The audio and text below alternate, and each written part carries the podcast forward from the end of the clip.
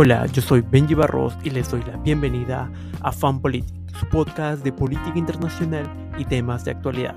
Espero que al final de este video me haya ganado tu me gusta y suscripción.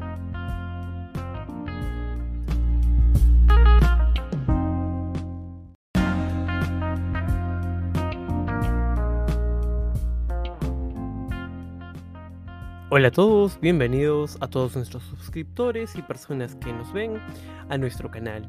El día de hoy vamos a hablarles acerca de las reservas de armas del Pentágono y cómo justamente los Estados Unidos se está cuestionando si es que tienen la cantidad necesaria para llevar una guerra en la actualidad.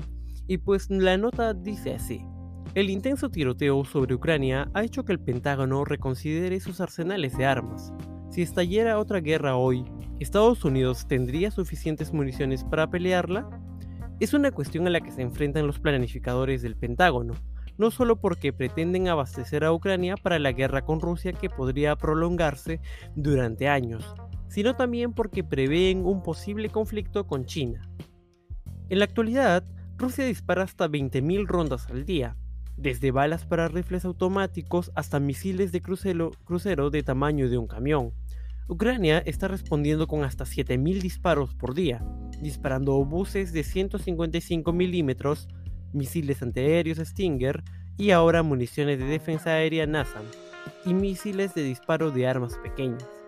Gran parte de la potencia de fuego de Ucrania se suministra a través de armas financiadas por el gobierno de Estados Unidos, que se envían casi semanalmente al frente es así que el miércoles la administración de Biden anunció una ronda de ayuda adicional que proporcionaría 20 millones más de municiones para armas pequeñas a Kiev.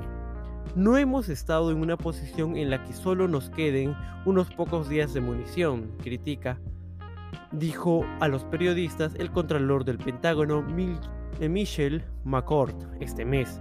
Pero ahora estamos apoyando a un socio que lo está, las líneas de producción de defensa de Estados Unidos no están dimensionadas para abastecer a una guerra terrestre, y algunas como el Stinger se cerraron previamente. Eso está ejerciendo presión sobre la reserva de Estados Unidos, y los funcionarios que se preguntan si las reservas de armas de Estados Unidos son lo suficientemente grandes.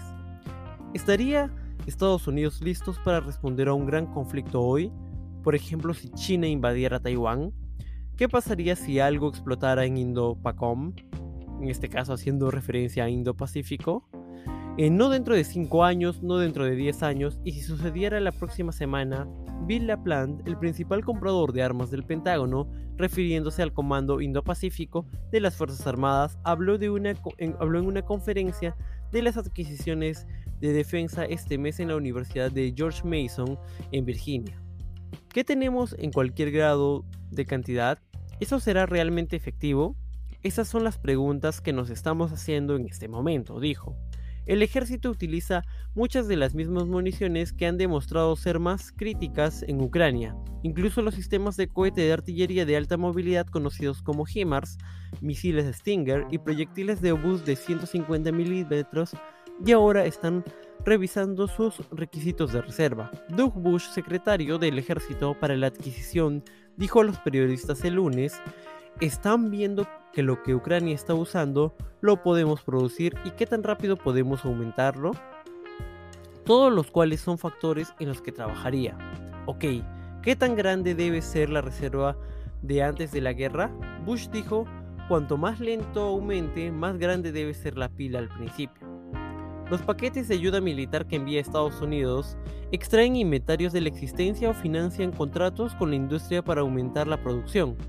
Hasta la fecha se han comprometido al menos 19 mil millones de dólares en ayuda militar, incluidos 924 mil proyectiles de artillería de obuses de 155 milímetros, más de 8.500 sistemas antiaéreos Javelin, 1.600 sistemas antiaéreos Stinger y cientos de vehículos y drones.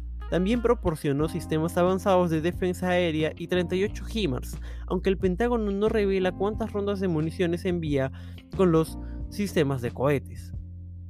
La infusión de armas está generando interrogantes en el Capitolio. Este mes la administración solicitó al Congreso que proporcione 37 mil millones más en ayuda militar y humanitaria a Ucrania en la sesión legislativa posterior a las elecciones y que lo apruebe antes de que los republicanos tomen el control de la Cámara en enero.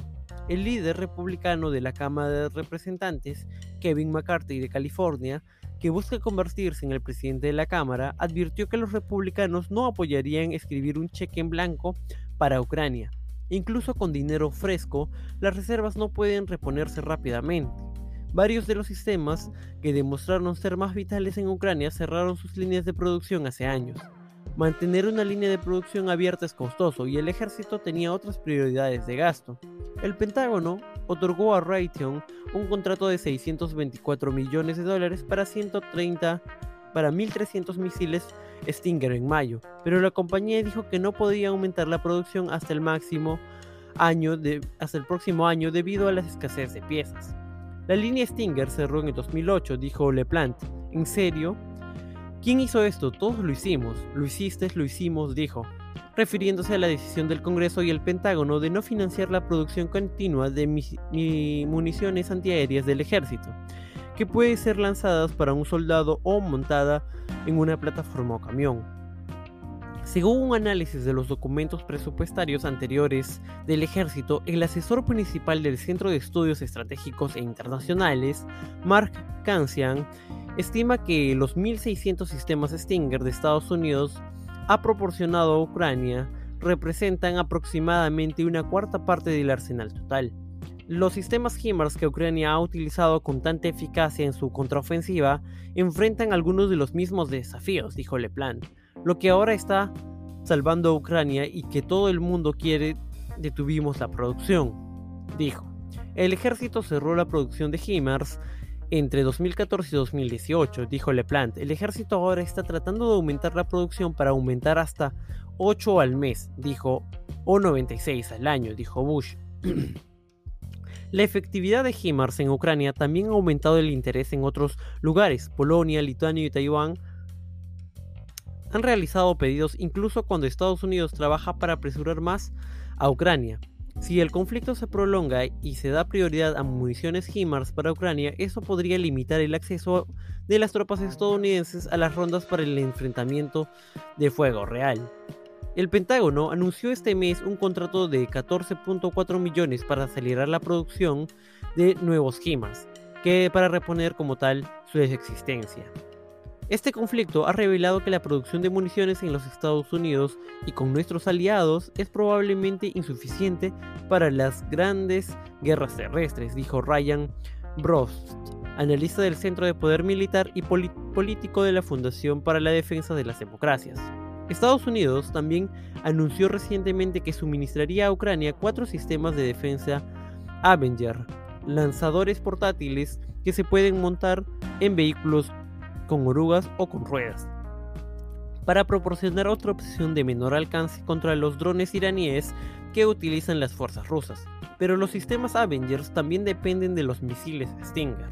La subsecretaria de prensa del Pentágono, Sabrina Singh, dijo que se ha tomado en cuenta las preocupaciones sobre las reservas. No habríamos proporcionado estos misiles Stinger si no sintiéramos que podríamos hacerlo, dijo Sting en una sesión informativa reciente del Pentágono.